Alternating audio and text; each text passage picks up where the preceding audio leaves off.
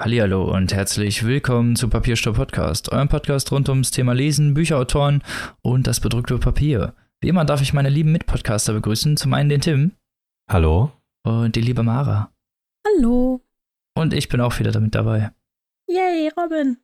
Captain Sams. Nein, Spaß. What the fuck? okay. Bam, bam, bam. Man weiß nicht, wo das herkam. Man lässt Das weiß man mal wie bei den seltensten Fällen, also ist das okay. Ja, das stimmt. Wie ist es denn euch so ergangen, die letzte Woche? Warm. Es war ein bisschen warm, ne? Mhm. Ach, was? Dezent, ne? Bei 33 Grad Ja. lässt sich's gut aushalten. So, mein Hirn brutzelt in seiner eigenen Suppe. Ja, vor allem, wenn man so in Dachgeschosswohnungen wohnt. Oh, schön. Lovely place. da wird's richtig kuschelig. Nein, bei mir ist es halt, ich wohne zwar, also ich wohne im ersten Stock, aber unter mir ist nur die Garage. Also sollte man eigentlich meinen, es dürfte nicht so schlimm sein. Aber aus irgendeinem Grund gibt es bei mir null Durchzug. Also es muss halt wirklich draußen stürmen, damit, wenn ich gegenüberliegend halt meine Haustür und mein Wohnzimmerfenster aufmache, sich da auch nur Mühe bewegt. Schlimm. Das heißt, ich habe halt praktisch keine Chance, auch nachts zu lüften, weil ich kann die ganze Nacht über das Fenster auflassen. In meiner Bude geht's irgendwie 0,2 Grad runter. Großartig. Ja, total toll. Ich kann mich da zum Glück nicht beschweren. Ich wohne über einem Keller. Die Wohnung ist immer angenehm kühl tatsächlich, auch wenn es draußen sehr warm ist. Hm. Ja. du Assi. Gemein, ich komme bald vorbei, mach Urlaub bei dir. In deiner Kühlwohnung. ja, kommst vorbei und machst Urlaub ohne Grund. Ja. Arme Leute, Hotelspaß. So. Wie ist es dir ergangen? Auch warm. Ich habe viel Eis gegessen. Dann wollte ich ab und zu im Garten sitzen, aber wenn dann die Sonne so reinscheint, dann. Nee. Bin Nee. ich strikt gegen. Einfach nee. Nee. Robin gegen Sonne. ich bin dafür, wir verdunkeln die böse Sonne. Ja, wie in dieser einen Simpsons-Folge. Ja, Ja, richtig gute Idee, hat auch sehr gut geklappt. genau. Ich lass, mach das einfach genauso. Nur dann klappt das. okay. Nein, lass uns doch mal zum Vorgeplänkel kommen. Würde ich sagen, oder? Ja, klar, leg Ja. los. Was hast du uns mitgebracht? Wir hatten uns überlegt, über Buchkritiken zu reden. Und zwar ist das jetzt so zweigeteilt. Im ersten Teil dieses Vorgeplinkels, wo wir über konventionelle, nee, nee, nee, nicht konventionelle, ne? Nicht konventionelle Buchkritiken reden, wie zum Beispiel, ja, also, Von Konsumenten und Konsumentinnen. genau, Also über Plattformen wie Amazon, Lovely Books, normalen Goodreads. Lesern und nicht wirklich Genau. Leuten, die dafür irgendwie ausgebildet wurden, wie, genau, wie du schon sagst, Lovely Wie Books. wir. Wie wir, genau. Ja, die eine hohe Ausbildung genossen haben. Ja. Ja. Ist natürlich jetzt so ein bisschen zwiespältig, dass wir darüber kritisieren, aber naja. Naja, also wir legen ja den Fokus jetzt äh, darauf, auf so enttäuschte Meinungen oder unkonstruktive Meinungen. Das oder, vor allem, ja. genau. Weil das ist ja oft das, was leider da so mitschwingt. Ich will nicht sagen, dass der Feuilleton davon ausgenommen ist. Äh, Ganz im Gegenteil. Aber das gerade werden was, wir in der nächsten Folge sehen. das wird in, in der nächsten Folge klären. Aber gerade auch so Amazon-Rezensionen sind sehr schnell sehr einseitig, sagen wir es mal so, oder fokussieren sich dann auf so ein bestimmtes Detail, wo man dann als Leser des Buchs nicht mehr konform mitgehen kann, weil es einfach auch nicht konstruktiv ist. Ne? Also Nee, sind halt sehr subjektiv. Genau. Weil wenn das natürlich eine konstruktive Kritik ist, dann hat man da ja nichts gegen. Wenn das vernünftig argumentiert wurde und es ist einfach Meinungsverschiedenheit, dann ist es ja völlig in Ordnung. Aber ja, diese Diffamierung oder beziehungsweise diese Fokussierung auf so kleine Details und dann die damit zusammenhängende oft eine Sternebewertung ist natürlich dann fragwürdig. Ja. Genau, aber das ist eine Sache, die ich generell sehr empfehlen kann. Einstellerbewertung bei Amazon lesen von Sachen, die man sehr gerne mag. Das ist eine sehr schöne Abendbeschäftigung. Das stimmt Ja. allerdings. Muss man ein bisschen frustresistent sein, aber sonst Genau, aber man kann sehr viel Spaß dabei haben. Auf jeden Fall. Ja. Und wir haben natürlich jetzt mal ein paar gute Beispiele mitgebracht, die Genau. wir euch nicht vorenthalten wollen. Ich würde da mal kurz anfangen und zwar mit Walter Mörs. Wer das mitbekommen hat, der weiß, dass Walter Mörs so seit äh, dem Labyrinth der träumenden Bücher ja in der Kritik steht von Seiten seiner Fans. Wenn man, man so sagen. Will. Ja. Und äh, ich würde mal ein paar Rezensionen zum Besten geben. Natürlich alles ein Sterne-Rezension. Und das Muster daran ist sehr interessant und das wird, denke ich, auch dem einen oder anderen auffallen. Also fangen wir mal an. Ein Stern, leider wieder eine Enttäuschung. Ich bin großer Merce-Fan durch Bücher wie Blaubeer, Stadt der träumenden Bücher, Romo und Schreckensmeister. Ich habe alle gelesen und als Hörbuch gehört. Grandiose, spannende Bücher voller Liebe und Geschick. Leider ist nach der Riesenenttäuschung Labyrinth der träumenden Bücher nun auch Prinzessin Insomnia ein Flop. Okay. Ähm, ein Stern, lieber nicht. Ich bin eigentlich großer Fan aller Zamonien-Romane von Walter Mörs. Sogar das Labyrinth der träumenden Bücher habe ich fertig gelesen. Dieses Buch hier habe ich nach der Hälfte beiseite gelegt und mehrfach neu angesetzt, um weiterzulesen. Naja, gut. Okay, nächste Ein-Sterne-Kritik. Eine große Enttäuschung. Dass Walter Mörs nicht mehr in Bestform ist, hat sich schon seit Schreckensmeister abgezeichnet. Das Labyrinth der träumenden Bücher war dann der absolute Tiefpunkt. Gut. Also es, man merkt, es ist alles sehr konstruktiv, ne? Ja, ja. Also es fängt halt auch immer sehr schön an, so nach, nach den vergangenen Bestsellern Walter Mörs ist das Labyrinth der träumenden Bücher eine Enttäuschung. Seitdem ich zum ersten Mal die 13,5 Leben, Leben des Captain Blaubeeren gelesen habe, bin ich ein großer Bewunderer und Freund der Zamonien-Romane von Walter Mörs. Also es wird auf jeden Fall immer gezeigt, dass man ja kein Hater ist. Ja, äh, genau. Ich bin Fan aller Zamonien-Romane. Fieber ich den Veröffentlichungstermin dieses neuen Buches hin. Ja. So, man, man erkennt das Muster, dass man sich immer erstmal als großer Fan outen muss. Alle ja. seiner Bücher, ausnahmslos, bis dieses eine Werk kommt, was alles zerstört hat wo es dann den Bach runterging und keins, kein Buch danach mehr rankommen kann. Ich finde auch gut, dass sie überhaupt keinen, in keinsten Satz erwähnen, warum sie die Bücher nicht gut finden. Die sagen einfach nur, das ist scheiße. Punkt. Genau. Oder halt langweilig oder er hat seinen Arm verloren und so die üblichen Sachen, die man denn so hört. Und ich kann dem halt echt nicht zustimmen. Also, so bei, bei ähm, Weihnachten auf der Lindwurmfeste höchstens aber man weiß da auch eigentlich, was einen erwartet. Ich fand äh, genau. Prinzessin Insomnia und der Bücherdrache voll gut. Also ich verstehe die Kritik daran. Ja, halt es geht ja auch, es geht ja auch nicht darum, dass wir nicht mit der Meinung d'accord gehen, sondern einfach, dass die nee, genau. Kritik an sich überhaupt gar keine Argumentationsstruktur bietet, so, sondern einfach ja. nur sagt, ich finde das schlecht, weil ich es doof finde. Und das ist halt keine Argumentation, ne? Das so argumentieren Rechte. Ja, und vor allem, ich finde es doof, weil ich Walter Mörs-Fan bin. Ja, genau. Ne? Ähm, ja, es ist halt immer schwierig. Also ich meine, klar, jeder darf natürlich seine Kritik da äußern, so, dafür ist es ja da, aber es heißt halt auch eigentlich explizit konstruktive Kritik, wenn man dann nur da reinschreibt, dass es langweilig oder blöd ist oder was auch immer, dann hat man halt nichts kritisiert oder dann ist das auch nicht konstruktiv, sondern dann ist das halt einfach nur herabstufend. Und das ist ja nicht der Sinn mhm. der Sache. Und das ist ja das große Problem an diesen Rezensionen generell, dass man dann keinen Überblick mehr bekommt. Ja, genau. Also, das geht auch bei anderen Büchern weiter. Also, ich finde, Walter Möss ist da so ein scheinendes Beispiel, weil wirklich seit Labyrinth der träumenden Bücher die einfach so viele negative Rezensionen finden. Und man oft das Gefühl hat auch, dass die Leute das Buch schon mit der Intention gelesen haben, es hinterher genau. schlecht zu bewerten oder beziehungsweise dann halt auch mit so einer hohen Erwartungshaltung da irgendwie anscheinend rangehen, dass ja, dass ich glaube, dass es schwierig wird, auch wieder da ranzukommen, auch als Autor.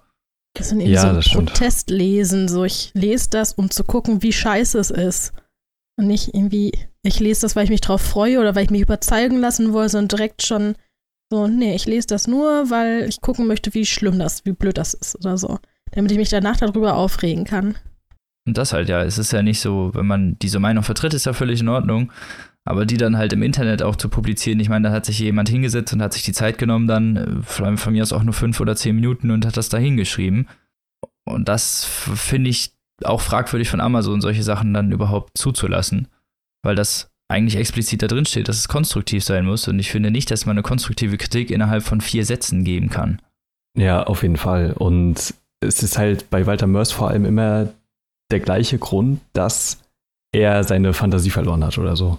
Oder dass es einfach nicht mehr magisch ist. Und ich weiß nicht, ob es an den Leuten liegt oder so, aber ich kann den locker Beispiele davon in, den, in der ersten Hälfte von der Bücherdrache zeigen, die halt auch in allen anderen Walter Büchern sind.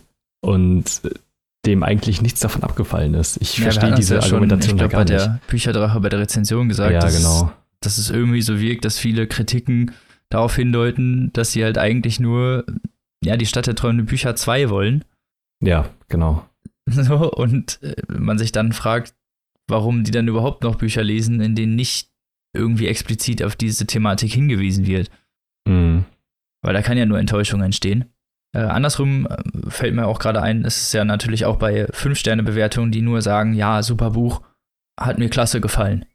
Oder so in, in vier Sätzen Ja, einfach nur Fall. irgendwas dahin schleudern. Das ist genauso nicht sagen, wie jemand in einer Ein-Sterne-Bewertung so gibt. Ne? Also, es Ja. geht ja, also Genau. ich, ich wollte nur sagen, dass es natürlich auch in die andere Richtung ist. Es ist ja unkonstruktiv oder nicht erklärend, ist natürlich einfach für mich als Rezensionsleser, der ja irgendwie das liest, um zu verstehen, wieso jemand irgendwie etwas so bewertet hat und ob das für mich vielleicht persönlich zu adaptieren ist oder ob ich da vielleicht sage, okay, da gebe ich doch vielleicht eine Chance, weil derjenige sich vielleicht auf was fokussiert, was mir gar nicht so wichtig ist. Wir, wir haben jetzt natürlich auch nur Ein-Sterne-Kritiken genommen, weil die halt auch einfach lustig sind, ne? muss man dazu sagen. Ja. Also, Natürlich. sonst könnten wir natürlich irgendwie auch zehnmal vorlesen. Super Buch, gerne wieder, aber das wäre halt nicht so lustig. Ja, genau.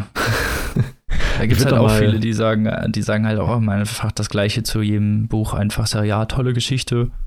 Ja, Ja, aber das genau. Ding ist halt auch, so eine kurze, ähm, unaussagekräftige, gute Empfehlung ist halt einfach bei Weitem nicht so schlimm halt wie so eine unüberlegte, schlechte Bewertung. Ist auf jeden Fall nicht so schädigend, ne? Ja, ja, genau. Deswegen muss man da, ich finde, da sollte man halt schon drüber nachdenken. Also ich hatte das auch, ich habe das Beispiel jetzt gerade nicht mehr gefunden, aber ich weiß nur, dass ich mir irgendwann mal ein Buch kaufen wollte oder ich hatte ein Buch schon mal gelesen als Kind, das war's, und wollte mir das nochmal kaufen und habe dann bei Amazon gesehen, dass das halt voll die schlechten Bewertungen hatte. Und dann war das, weil den Leuten irgendwie die Verpackung oder das Cover oder so irgendwas nicht gefallen hat, was mit der Story überhaupt nichts zu tun hatte. Mhm. Und dann hat dieses Buch sau schlechte Bewertungen bekommen, obwohl alle, die sich auf den Inhalt bezogen haben, gute Kritiken gegeben haben. Und das ist halt generell ein Problem bei Amazon, dass halt die Leute da auch Kritiken abgeben zu zum Beispiel dem Lieferservice, also zu der Lieferzeit genau. oder Ja, zu okay, irgendwelchen stimmt. Sachen, die mit der Sache an sich gar nichts zu tun haben. Und das zieht dann die Bewertung von der Sache runter. Und das ist halt bei Büchern genauso wie bei allen anderen Sachen, dass das der Fall ist. Und da sollte Amazon halt nochmal irgendwie so ein, nochmal überlegen, ob das denn so sinnig ist. Also ich habe gesehen, es gibt Mhm. andere Plattformen, zum Beispiel Mojo Reads, das ist eine relativ neue Plattform. Die haben Mojos, das sind so kleine Mini-Bewertungen, die wirklich dann nur so, keine Ahnung, 200, 300 Zeichen lang sein dürfen, also wirklich kurze Sachen. Und dann Rezensionen, die aber wirklich mindestens 1000 Zeichen haben müssen. Also da musst du wirklich schon ein bisschen was schreiben. Fändet ihr so eine Unterscheidung vielleicht auch ganz gut bei Amazon, dass man da irgendwie so, ein, so, ein, so eine Mindestlänge angibt? Oder Ich glaube, bei Am- Amazon ist einfach zu groß, als dass sie sich da irgendwie einschränken lassen oder man auch selber da Äh, irgendwas nein, aber kann. Also, generell, ob so eine Grenze vielleicht sinnig wäre, irgendwie, um richtige Bewertungen von kurzen ja, Abrissen oder mh. Zusammenfassungen irgendwie zu unterscheiden. Ich finde eine Grenze auf jeden Fall sinnvoll und auch so eine Plattform wie Mojo Reads halt sehr gut. Ich glaube halt nicht, dass Amazon dafür eine richtige Plattform ist, um überhaupt ansatzweise konstruktiv für irgendwas zu sein. Nee, nicht so wirklich gut, stimmt. Muss man natürlich jetzt auch zugeben. Es ging ja jetzt auch um, vor allem um Mhm. diese diffamierende Ein-Sterne-Bewertung und so. Aber interessantes Konzept auf jeden Fall. Das ist ganz spannend von Mojo Reads, ja. Die haben sich da anscheinend wirklich Gedanken zu gemacht und haben wahrscheinlich genau diesen Kritikpunkt genauso gesehen bei allen anderen Plattformen. Da haben sich Mhm. gedacht, okay, wie kann man das ändern? Und die Idee finde ich halt eigentlich ganz gut. Ja, ich habe das, ich habe halt eins, das ist im Prinzip genau nach dem gleichen Schema, wie, wie die Tim auch schon vorgelesen hatte. Also dieses erstmal sagen, wie toll man selbst doch ist und dann keinen Inhalt bringen. Also ich habe das hier zum Beispiel zu einem Buch, das ich sehr gut finde, nämlich Schlimmes Ende. Das weiß nicht, wie viele das kennen. Äh, das ist halt auch sehr, ja, hat halt sehr schrägen Humor, sagen wir es mal so. Und da haben ja manche Leute schon sehr Probleme mit, obwohl ich mich dann frage, wieso sie dann überhaupt so eine Bücher kaufen, wo das eigentlich von vornherein klar ist.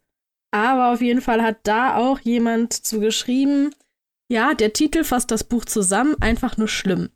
Lese wirklich sehr gern und sehr viel, aber dieses Buch ist einfach nur verschwendete Lebenszeit. Ich weiß wirklich nicht, wie lange irgendein, äh, wie irgendein Verlag auch nur mehr als die erste Seite von diesem Müll lesen, geschweige denn es zur veröffentlichen, äh, zur Veröffentlichkeit bringen konnte. Ich habe meinem ganzen Leben nie etwas Schlechteres gelesen. Wäre ich nicht für die Schule gezwungen gewesen, das Buch zu lesen, hätte ich es vermutlich nach dem ersten Kapitel in Müll geschmissen. Schüler halt, ne? Ja, aber es ist halt wieder genau das Gleiche. Ja, hast du, hast du auf jeden Fall recht. Es ist immer irgendwie nach demselben Schema aufgebaut. So, und was wir eigentlich damit sagen wollen oder was wir damit kritisieren wollen, ist, dass solche Rezensionen halt nicht wirklich zum konstruktiven Meinungsbild beitragen, sondern eigentlich nur, ja, Senf sind der unbedingt draufgeklatscht werden musste. Oder dann unbedingt jemand noch seine Meinung polarisieren musste, ohne halt dann wirklich einen Verstand dahinter. Und das ist halt einfach schade. Ja, und dass man die halt auch einfach nicht so ernst nehmen soll. Ja, genau, weil das dem Buch schadet und auch vielleicht den Lesern, die das vielleicht gerne genießen wollen, so, weil es ist ja auch so, wenn man sich solche Rezensionen durchliest, bevor man das Buch gelesen hat, ist es sehr schwierig, solche Meinungen zu vergessen, finde ich. Also wenn ich dann Rezensionen bei Amazon lese und ich stehe dann später im Buchladen und sehe dieses Buch, dann kommen mir direkt diese Meinungen wieder in den Kopf. Auch wenn ich das für mich gar nicht unbedingt adaptieren will, aber man kommt ja gar nicht drum rum, man hat es ja gelesen, man kann es ja nicht mhm. ungeschehen machen. Ja. Und sowas ist dann natürlich doof, finde ich. Da sollte man ein bisschen konstruktiver halt sein. Oder vielleicht einfach dann, wenn man es schlecht fand, ist ja auch völlig in Ordnung, aber dann kann man es ja auch einfach ein bisschen begründen dann verstehen die Leute vielleicht auch, wo die Kritikpunkte lagen und können sich vielleicht dazu entscheiden, ob sie selbst halt dem nachgehen oder halt nicht. Ja. Aber wir werden nächste Woche ja mal überprüfen, wie die konventionellen Kritiken, also der Feuilleton, das so regelt und ob die da auf solche Regeln überhaupt achten oder ob es da vielleicht auch solche schwarzen Schafe gibt. Spoiler, es gibt sie. es gibt sie überall. Fragezeichen. Tim, du hast, Tim, du Assi. Jetzt wissen die Leute das doch schon. Tut mir leid. Naja. Ja, das ist so ein bisschen wie bei Harry Potter, weißt du, das weiß halt eigentlich jeder, deswegen darf man das eigentlich spoilern. Ja, genau. Aber kommen wir doch einfach mal zum ersten Buch. Genau. Das stellst du vor? Das stelle ich vor, ja. Das hat übrigens auch sehr schöne Kritiken. Ein Sterne Bewertung. Aber da komme ich später noch zu. Zuerst mal mein, mein Buch heißt Die Geschichte der Bienen von Maya Lunde. Ist rausgekommen 2015. In Deutschland, glaube ich zumindest. Und relativ bekannt. Ich glaube, jeder hat dieses Buch schon mal gesehen mit dieser mhm. halbsterbenden Biene da auf diesem Boden. Und äh, ich wollte es echt schon etwas länger lesen, aber wie das oft mit solchen Sachen ist, die schiebt man dann vor sich her und dann kommen andere Sachen dazwischen und so Dinge. Naja. Erstmal zu Leben. den Hard Facts. Das Buch ist bei BTB erschienen kostet 20 Euro und hat 528 Seiten, also schon ein bisschen zu lesen. Und ist das meistverkaufte Buch 2017 gewesen. Oh. Krass. Krass, ne? Mhm. Ja. Also 20 Euro natürlich im Hardcover, ne? Ja. Und ja. die Übersetzung ist von Ursel Eilstein. Genau, aber worum geht's denn in die Geschichte der Bienen? Es geht, also die Geschichte wird aus drei unterschiedlichen Perspektiven erzählt, die jeweils in verschiedenen Zeitepochen leben. Zum einen haben wir William, der lebt in England 1852. Er ist biologischer Assistent und Saatguthändler und ja, befindet sich derzeit in einer sehr depressiven Phase. Er liegt im Bett, schwere Depressionen plagen ihn, er kommt nicht raus. Gleichzeitig geht sein Geschäft aber vor die Hunde, weil er die Sachen nicht regelt. Und die Familie verliert immer mehr und mehr Geld, auch natürlich durch Arztrechnungen, die dafür bezahlt werden müssen, weil die natürlich auch wollen, dass William wieder auf die Beine kommt. Denn William ist natürlich nicht alleine. Er hat eine Frau namens Tilda und neun Kinder. Alter. Ja, 1852 war das wohl noch Durchschnitt, ne? Mhm. Acht davon sind übrigens Mädchen. Und die machen sich natürlich Sorgen und versuchen ihn irgendwie zu motivieren, aber er schafft es halt irgendwie nicht, sein Bett zu verlassen. Und man merkt halt auch über die Zeit, er ist einfach ein geknickter Typ. Er ist eigentlich biologischer Assistent bei so einem, ja, eher griesgrämigen Professor namens Rahm. Und der ist ein ziemlich, ja, wie nenne ich das, herablassender Typ, der ihn immer so als niederwertig behandelt und William, William muss immer irgendwie versuchen, die Anerkennung zu gewinnen und schafft es halt einfach nie. Und das plagt ihn halt. Und deswegen liegt er im Bett. Okay. Mhm. Genau, und das Geld geht langsam zur Neige. Und eines Tages kommt sein einziger Sohn Edmund und bittet ihn verzweifelt, das Bett zu verlassen. Und so in den Augen seines Sohnes, irgendwie in dieser Hoffnungslosigkeit und auch in dieser Scham irgendwie, kriegt er dann irgendwie die Kurve und schafft es wieder, sein Bett zu verlassen. Und auch obwohl er mit seinem ja, Doktorvater oder seinem früheren vorgesetzten Rahmen nicht mehr in Kontakt steht, versucht er trotzdem seine biologischen Forschungen weiter voranzutreiben und fokussiert sich sehr bald auf das Montieren und Herstellen von Bienenkörben und versucht da was Neues zu erfinden. Aber mehr will ich auch nicht erzählen von William. Dann haben wir den nächsten Hauptprotagonisten, das ist George, der lebt im Jahr 2007 in Ohio, ist äh, ökologischer Imker und macht das auch schon seit mehreren Jahren, seine ganze Familie. Und hofft auch, dass sein Sohn Tom irgendwann mal den Hof übernimmt. Aber Tom ist im vorigen Jahr aufs College gegangen und hat englische Literatur belegt und zeigt ein großes Interesse für Journalismus und auch für Schreiben. Und es scheint nicht so, dass Tom da wirklich so das größte Interesse hätte, den Hof weiterzuführen. Schade. Schon. Äh, seine Frau Emma freut sich, freut sich natürlich immer, wenn Tom vorbeikommt vom College und äh, in dieser Zeit oder da, wo die Geschichte anfängt, kommt Tom gerade vom College und die beiden ja, unterhalten sich darüber und George versucht, seinen Sohn irgendwie davon über, zu überzeugen, durch Arbeit mit den Bienen doch vielleicht den Hof irgendwie zu übernehmen. Dass das nicht so ganz funktioniert, können wir uns vielleicht denken. Da will ich aber nicht so viel zu sagen. Ja, und Tom eröffnet dann aber am letzten Tag, dass er einen Schreibkurs besuchen möchte und fortan länger am College sein wird. Und auch so diesen, ja, beruflichen Weg eher einschlagen möchte. George findet das natürlich überhaupt nicht gut. Seine Mutter freut sich natürlich, aber George findet das nicht so klasse, weil er jetzt mit seiner Imkerei alleine dasteht. Verständlich. Ja. Vor allem so ein Familienunternehmen möchte man ja, hängt ja immer so viel auch noch dran an Erinnerungen, die möchte man halt nicht aufgeben, ne? Nee, auf keinen Fall. Zum anderen liegt ihm aber auch seine Frau die ganze Zeit schon in den Ohren und möchte in möchte ein neues Heim in Florida beziehen und zu ihren Freunden ziehen, die da schon seit längerer Zeit wohnen und ja, den Ruhestand genießen. Aber er will halt ums Verrecken seine Farm nicht verkaufen und ist da so ein bisschen im Zwiespalt. Und wie das Ganze ausgeht, müsst ihr selbst lesen.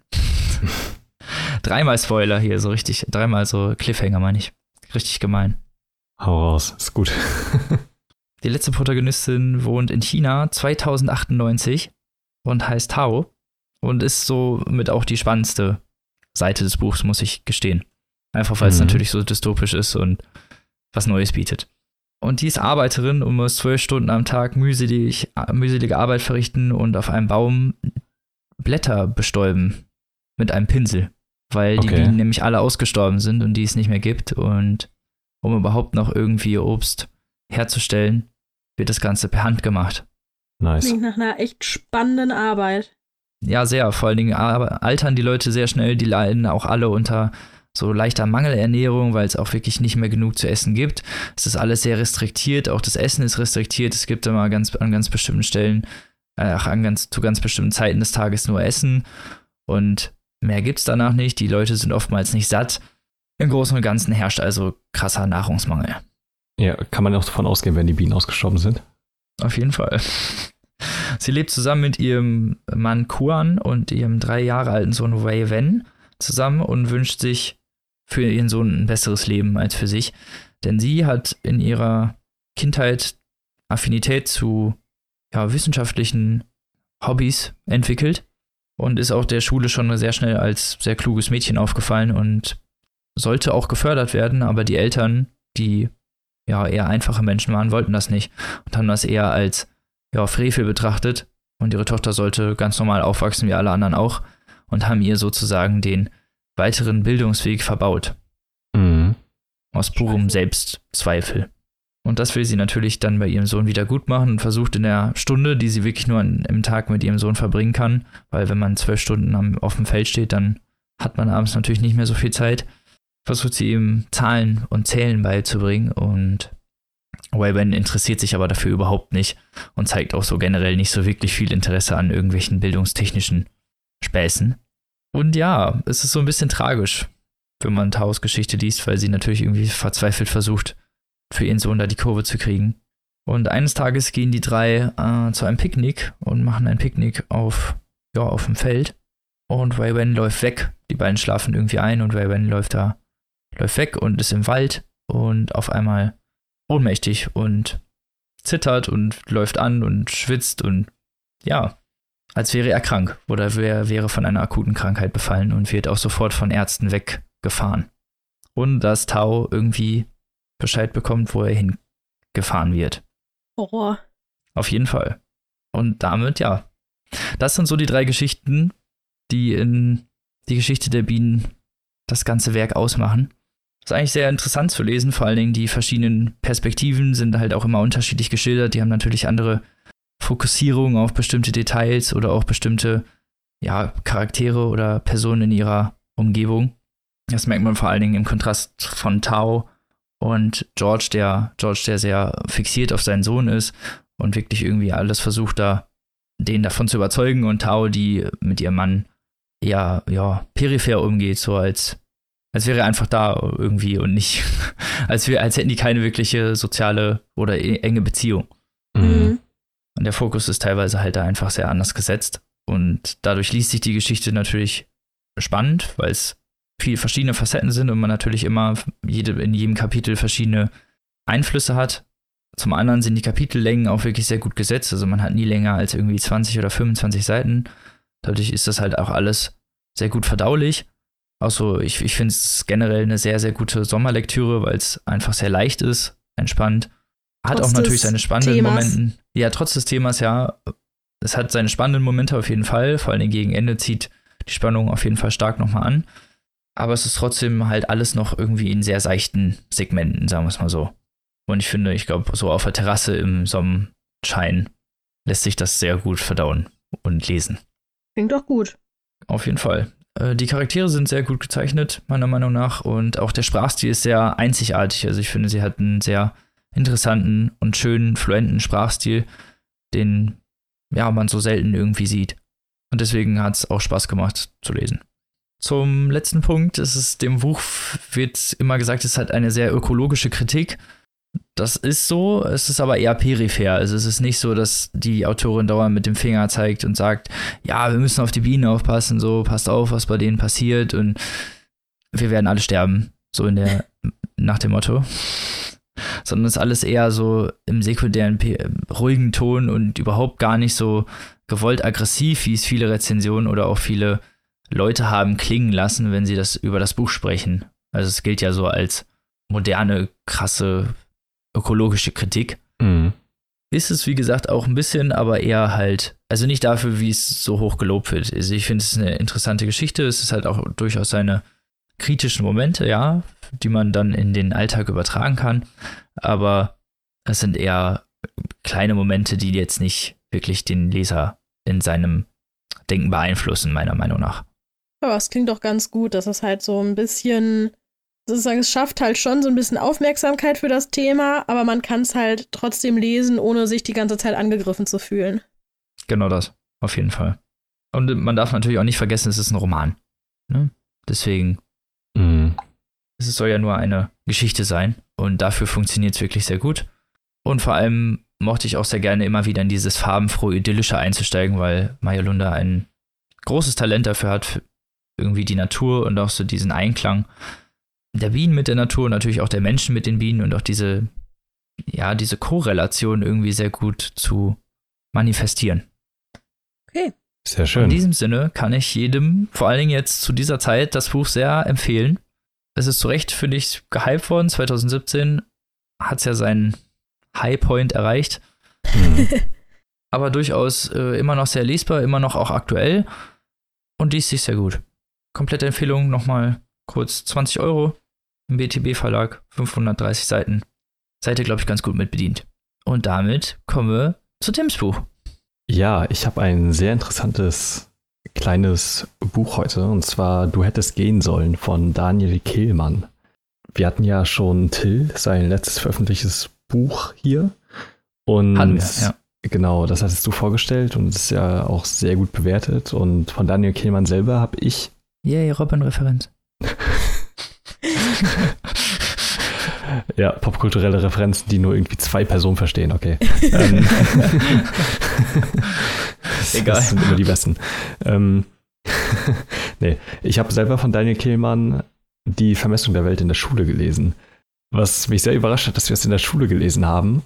Weil das ja sehr aktuell und neu ist und auch irgendwie sehr modern und mir hat das sehr gut gefallen, das Buch. Und das ist jetzt erst das zweite Buch, was ich von ihm lese. Ich äh, weiß nicht ganz, warum ich nach Die Vermessung der Welt nichts weiteres von ihm gelesen habe. Ich habe auch noch ein paar Bücher von ihm hier zu Hause stehen. Ja, das passiert irgendwie manchmal, ne? Dann will man öfter mal was lesen und dann vergisst Ja. man es irgendwie und so und ja. Man kennt das. Genau. Und Bücherstruggle. Ja, ist wirklich so. Das Buch ist von 2016 und eine Erzählung. Es sind gerade mal 69, äh, 96 Seiten so rum. Und das kann man dem Buch jetzt anlassen, wenn man mal einen Blick auf den Preis wirft vielleicht. Aber dazu komme ich gleich noch. Äh, Ich komme jetzt mal kurz zur Geschichte, denn es geht um einen Drehbuchautoren, der ist mit seiner Frau und seiner kleinen Tochter äh, in Urlaub gefahren, um zu arbeiten. Die sind irgendwie in irgendeinem kleinen Dorf auf irgendwelchen Bergen und haben sich da ein einsames Haus gemietet. Und das Buch beginnt auch mit einer Szene, wie er gerade wiederum eine Szene schreibt. Und wie er versucht, Ideen zu finden. Das ist eine Fortsetzung für einen Film, der erfolgreich war. Es lastet sehr viel Druck auf ihm von Seiten des Studios und auch von Seiten seiner Frau, weil sie Schauspielerin ist, aber auch nichts mit seiner Arbeit anfängt und die ganze, eine sehr komische Beziehung zueinander haben. Classic. Ja, ist, ist so. Und er selber halt auch struggelt, weil der klassische Schritt eigentlich eines Autoren ist es denn, ja selber Regie zu führen in seinem nächsten Projekt und jetzt hängt er wieder nur als Autor und hat das so ein paar Macken irgendwie, wenn er schreibt. Er schreibt zum Beispiel nur handschriftlich, was seine Frau sehr albern findet, weil auch wenn er davon spricht, dass er gerade ein Werk schreibt, meint sie dann wieder so, ja, ein Werk. Klar, du schreibst halt irgendein Kack-Drehbuch. Ähm, so ungefähr hört sich das denn an und das ist alles sehr demotivierend. Sympathisch. Genau, und das, das ist erstmal so die Ausgangslage. So ist sehr angenehme, ähm, sehr angenehmes Klima zwischen den ganzen auf jeden Fall. Und man weiß nicht ganz, was das für ein Drehbuch werden soll, weil man liest ab und zu Szenen ähm, daraus, wie, also er schreibt das dann gerade und man bekommt das dann auch so präsentiert, was da gerade geschieht. Und das wirkt am Anfang wie so eine romantische Komödie oder so und wird dann langsam immer düsterer. Genauso wie die Erzählung selber. Das Ding ist, er kommt dann irgendwann zum Einkaufen in das Dorf runter und er fährt dann irgendwie, also die verhalten sich alle ganz komisch, die Leute. Und er wird dann darauf hingewiesen, so ja, du wohnst in dem Haus und das ist irgendwie ganz seltsam und er erfährt nicht ganz, was es mit diesem Haus auf sich hat, aber anscheinend haben die Leute in dem Dorf Angst davor. Wie die das immer so machen, ne? Immer so, was, du wohnst in dem Haus? Ja, was ist denn da passiert? Sag ich nicht. Ja, Sag ich so, nicht. so ungefähr, genau. dass du dich Und traust, da was zu los bei wohnen. denen? Ja, und er selber bekommt dann selber Wahrnehmungsstörungen. Oder man weiß nicht ganz, ob es Wahrnehmungsstörungen sind, ob er sich die einbildet, ob die wirklich da sind. Das fängt ganz leicht an, dass er irgendwie Schatten sieht oder Personen oder so, oder sich Flure länger vorkommen. Oder auch, ähm, er bekommt dann irgendwann ein Geodreieck zugesteckt von jemandem aus dem Dorf. Und er soll die Ecken Was? messen. Ja, er soll die Ecken Was? messen in diesem Haus. Und keine, ja, es gibt Es keine. halt, das, das, das passiert mir ständig. Ich laufe auf Straße lang, Ja, einer steckt mir Geodreieck zu. Klassiker. Ja, und Was? in diesem Haus kann er keine rechten Winkel messen. Es gibt sie einfach nicht. Und das knackst irgendwie an seiner Psyche. Und was danach passiert, will ich eigentlich gar nicht so verraten, weil von da aus wird es eigentlich so eine sehr albtraumartige Reise ins Unbewusste oder mit dem Unbewussten vielmehr. Und das erschafft eine sehr interessante Form. Das erinnert zuweilen sehr stark an Shining. Es gibt auch eine Shining-Referenz. Klingt für mich halt so eine, wie so eine Mischung aus Lovecraft und Poe oder so. Mm, Also es gibt jetzt nicht so ein großes Monster oder so, aber es hat, es schildert eben sehr gut diesen, Nee, die sind Wahnsinn. genau, es schildert halt so eine innere Zerrissenheit dieses Drehbuchautoren. Und das ist alles sehr spannend geschrieben und sehr, ja, Lovecraft-esque. Ähm, das funktioniert halt auf so einem unbewussten Niveau. Irgendwann kannst du auch gar nicht hinterfragen, was da gerade passiert. Also es ist so luzid, dass man sich dann doch manchmal fragt, was da gerade abgeht. Ja, genau. Also das ist wirklich, irgendwann wird es einfach ein Albtraum quasi und funktioniert auch nach dieser Logik. Ist es denn dann überhaupt noch spaßig zu lesen oder wird es dann halt irgendwann so abgedreht, dass man dann wirklich irgendwie den Faden verliert? Mhm. Ich finde schon, Ja, dass. das passiert halt schnell, ne? Ja, auf jeden Fall. Das ist auch ein großes Risiko und das hätte auch sehr schnell in die Hose gehen können. Die Erzählung gewinnt auf jeden Fall dadurch, dass sie eben zu kurz ist. Also das Ganze hat halt eine sehr straffe Dramaturgie so und ist ein sehr interessanter Aufbau und durch diese Metaebene mit dieser, also verknüpft mit diesem Drehbuch selber, was er da gerade schreibt und halt der Erzählung an sich, das erschafft eine sehr interessante erzählerische Ebene und ich hatte sehr viel Spaß damit beim Lesen. Also es ist sehr mitreißend und ich mag es sowieso, wenn es dann irgendwie in so eine albtraumhafte Logik geht. Ich habe neulich auch wieder Der Nacht mal gesehen, so ein deutscher Underground-Film, der so sehr David Lynch-esque ist. Kann ich auch sehr empfehlen. Der funktioniert halt auch nach einem ähnlichen Muster. Und ich, ich stehe einfach auf so eine Erzählung. Und fand das Buch insgesamt ziemlich spannend, wenn auch nicht unbedingt logisch greifbar. Also es kann sein, dass Leute daran sich anstoßen und sagen, was ist das jetzt gerade für ein Quatsch? Das macht halt gar keinen Sinn. Das kann ich auch voll verstehen, weil es auch keinen Sinn macht. Aber ähm, genau, ich äh, fand das Buch ziemlich gut. Ich habe mal kurz noch äh, recherchiert und äh, es soll wohl ein paar Parallelen haben zu dem Werk von Leo Perutz. Das ist ein österreichischer Autor, der vor allem zu Zeiten so des nach, nach vor und nach dem Zweiten Weltkrieg äh, so viel Identität, Wahn, Sachen geschrieben hat. Und äh, Daniel Kehlmann ist auch ein sehr großer Verehrer seines Werkes. Ich dachte mir, ich kannte den noch, ich kannte den gar nicht, bis ich dann runtergescrollt habe zu seinen Werken und gemerkt habe, dass der mit an der Übersetzung von einem Victor Hugo Buch gearbeitet hat, und zwar mit Oskar Lewert zusammen, den wir auch schon im Podcast hatten, der nämlich Autor ist von Verirrt in den Zeiten. Ein sehr schönes kleines Science-Fiction-Buch. Ah. Wo es um einen Zeitreisenden geht, der zurück in den 30-jährigen Krieg reist. Und äh, war ein lustiger Zufall. ich muss mir das, äh, das Werk von ihm auch noch mal ein bisschen genauer angucken. Das hat sich nämlich sehr interessant angehört. Und äh, kann das Buch sehr empfehlen. Das war eine komplett andere Kost als die Vermessung der Welt. und auch komplett anders als Till wahrscheinlich. Und ich finde, das Ganze funktioniert als kleine abgeschlossene Erzählung ziemlich gut. Ich weiß nicht ganz, warum es nicht in einem Band mit anderen Erzählungen oder so erschienen ist, weil das Ganze als Einzelwerk zu veröffentlichen tatsächlich ein bisschen wenig ist.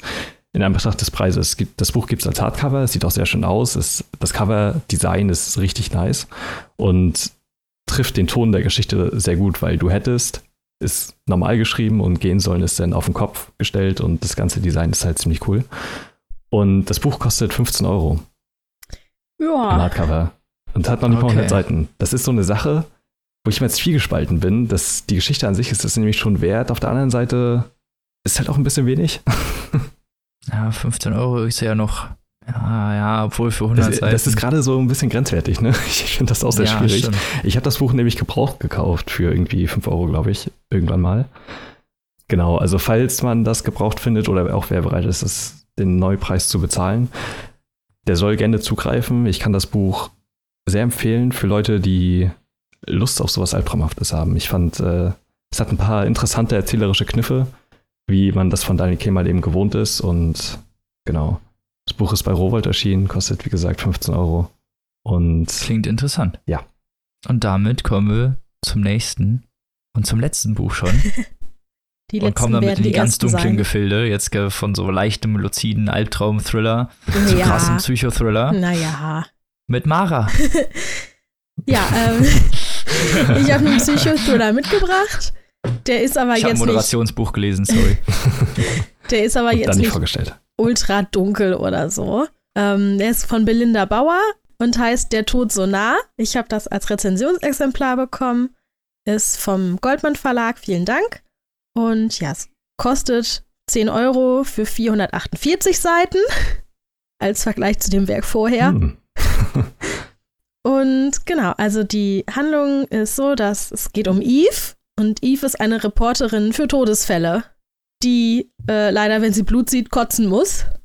Aber da lässt sie sich nicht von abhalten und macht ihren Job echt gerne. Äh, ihre Mutter ist. Tüte dabei. Ist das, also, äh, kurze Frage, ist das nicht ein bisschen. Augen auf bei der Berufswahl. Also ein, so ein ganz, ganz, ganz bisschen hinderlich. ja, klar ist das hinderlich, aber ich meine, ja, ja, ich kann ja auch, es gibt bestimmt auch Leute, die gerne Achterbahn fahren, obwohl sie davon kotzen müssen. Ja, ist es nicht so ein bisschen so, als hättest du Höhenangst und wärst Fensterputzer? Ich weiß nicht, sie hat ja keine Angst davor. Es ist halt so eine Körperreaktion, dass ihr halt schlecht wird, wenn sie Blut sieht. Aber trotzdem macht sie ihren Job halt gerne und berichtet gerne über diese Todesfälle und so. Und ja, lässt sich halt Soll nicht davon. als Kritik gemeint werden. Ist eigentlich ein lustiger Kniff. Ich fand's nur irgendwie. Sie lässt sich auf jeden Fall davon nicht abhalten, was ja eigentlich auch schon eine ganz coole Aussage ist, dass sie sich davon nicht unterkriegen lässt. Mm, Ihre Mutter ist schon länger tot und ihr Vater ist an Demenz erkrankt. Ähm, deswegen ist sie zurück in ihre Heimatstadt gezogen, in ihr Elternhaus, um sich um den Vater zu kümmern und ihn zu pflegen. Und er macht ihr ihr Leben jetzt unbeabsichtigt natürlich ganz schön schwer. Und besonders psychisch ist sie die ganze Zeit irgendwie halt auf 150 Prozent unterwegs und das ist sehr überfordernd für sie. Und auf Arbeit ist sie natürlich auch permanent unter Druck, weil wie man das halt so kennt, so Journalismus, gerade Fernsehen, die Richtung, es geht halt immer darum, wer bringt die krasseste Story am schnellsten ins Fernsehen, damit da alle, alle gucken. Und so ist das bei ihr eben auch. Und sie soll halt auch immer schön die passenden, möglichst, äh, ja, die möglichst schockierenden Bilder dazu mitliefern. Dafür hat sie auch ihren Kameramann Joe dann immer mit dabei, wenn sie zu irgendwelchen, ja, Todesmord-Szenen fährt. Das ist auch ein ganz guter Freund von ihr. Aber sie hat auch ganz schön viel Konkurrenz, nämlich zum Beispiel Guy Smith, mit dem sie sich regelmäßig Gesundheit. mit dem sie regelmäßig kleinere und größere Kämpfe liefert. Und der ist zum Beispiel auch vor Ort, als äh, Eve zu der, ja, zu dem Schauplatz fährt, wo am Vorabend Laila Martins brutal ermordet wurde. Und Laila wollte mich einfach nur Überstunden machen, wurde dann aber durch das Bürogebäude gejagt, weil sie halt die letzte da war und wurde dann schließlich im Erdgeschoss ermordet, direkt vor den einseitig verspiegelten Fenstern. Also sie konnte sozusagen die Leute draußen vor den Fenstern langgehen sehen, aber die konnten Die sie konnten ihr nicht nicht sehen. helfen. Da siehst du, ist so voll die Sozialkritik im Sekundären, ne? Jetzt machst du Arbeitsstunden, dann kommt einer. Ja, also So Leute, wie keine, die keine. Ne? Überstunden machen, das bringt euch um. Genau. Papierstau-approved. Genau, mit der Berichterstattung von diesem Mord ist der, ähm, ja, erregt Eve sozusagen die Aufmerksamkeit des Mörders. Und als sie auf dem Heimweg ist, am selben Abend, passiert Eve etwas ziemlich Außergewöhnliches.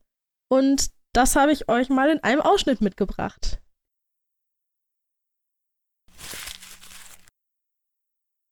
Sie hörte die Schritte schon von weitem. Sie waren hinter ihr, aber nicht in ihrer unmittelbaren Nähe, also drehte sie sich nicht um, um zu sehen, wer dort war. Bis nach Hause waren es nur noch fünf Minuten. Sie war hier schon tausendmal entlang gegangen. Dies hier ist ihre Straße. Ihre Nachbarn. Nicht weit voraus würde ihre Straßenlaterne stehen, ihre rote Telefonzelle. Eve fühlte sich sicher. Einigermaßen. Sie ging ein wenig schneller und redete sich ein, dass sie das nur tat, weil sie endlich zu Hause sein wollte. Im Warmen und weg von der eisigen Nacht. Dass es allein die kürzlich erlebte Nähe des gewaltsamen Todes war, die sie nervös machte. Die Schritte hinter ihr wurden ebenfalls schneller, lauter, energischer, kamen näher, viel näher.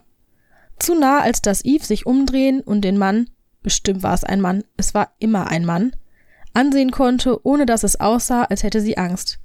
Warum sie nicht wollte, dass man ihr ansah, wie beklommen ihr zumute war, wusste sie nicht, aber es war so. Sie wollte so selbstsicher wirken, als wäre es ein Uhr mittags, als führen Autos vorbei, wären junge Mütter mit Babykarren auf dem Weg zur Schule, um ihre Kinder abzuholen, und nicht ein Uhr morgens, wenn alles schlief und die Straßenlaternen merkwürdige Schatten zwischen die parkenden Autos und hinter die Bäume warfen. Sie ging noch ein bisschen schneller. Und er auch. Eves Herz pochte ganz tief unten im Hals. Wenn der Mann nichts Böses im Schilde führte, dann würde er das doch ganz bestimmt nicht tun, nicht wahr? Er würde nicht in den frühen Morgenstunden so dicht hinter einer Frau hergehen, die allein unterwegs war, wenn er ihr nicht zumindest Angst machen wollte. So blöd konnte doch niemand sein, oder? So ahnungslos. Der wusste genau, was er tat.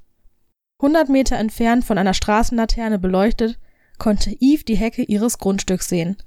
Ungepflegt wölbte sie sich zwischen ihren ordentlich getrimmten Nachbarn hervor.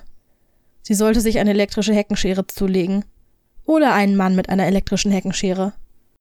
Sie richtete den Blick fest auf den struppigen Liguster, streckte sich im Geiste danach, während ihr hämmernder Herzschlag in Kehle und Kopf hinauf anschwoll. Die Schritte waren direkt hinter ihr. Er war ihr näher, als selbst ein Volltrottel es sein würde. Nah genug, um die Hand auszustrecken, die Enden ihres Wollschals zu packen und sie rückwärts von den Beinen zu reißen. Nah genug, um sie umzubringen. Sie würde es nicht schaffen. In einem grauenvollen Sekundenbruchteil rechnete der letzte Rest von Eves rationalem Verstand Winkel und Entfernung aus und teilte ihr mit, dass sie ihre Hecke, ihr Gartentor, ihr Zuhause, ihre Zukunft nicht mehr erreichen würde. Fast hätte sie bei dieser Gewissheit vor Entsetzen aufgeschrien. Doch stattdessen drehte sie sich um und sprach ihren Mörder an. Entschuldigung. Der Mann blieb ruckartig stehen. Sonst hätte er sie angerempelt. Er trug eine schwarze Jacke über einem Kapuzenpullover und einen dunklen Schal. Der Schal war um seine untere Gesichtshälfte gewickelt, während die Kapuze einen Schatten über seine Augen warf. Darf ich Sie um einen Gefallen bitten? fragte Eve. Ihr war vorher nicht klar gewesen, dass sie ihn ansprechen würde. Und trotzdem, da kamen Worte heraus. Aus ihrem Mund. Sie war schockiert darüber, wie ruhig sie klangen. Innerlich vibrierte sie vor Angst, ihre Stimme jedoch zitterte nicht, überschlug sich nicht. Es war eine Nachmittagsstimme voller vorbeigehender Mütter und hellem Tageslicht. Irgendwie schaffte ihr Mund es sogar zu lächeln. Es laufen doch so viele Spinner herum, meinte sie. Ihre Worte hingen noch in der kalten Nachtluft. Ein normaler Mensch würde irgendwas erwidern, würde lächeln oder nicken und ihr beipflichten. Ja, es liefen wirklich jede Menge Spinner herum. Doch dieser Mann sagte nichts. Eves Gehirn fühlte sich daraufhin wie Blei an. Doch ihr Mund sprach weiter. Also, fuhr sie fort, würde es Ihnen etwas ausmachen, mich nach Hause zu bringen?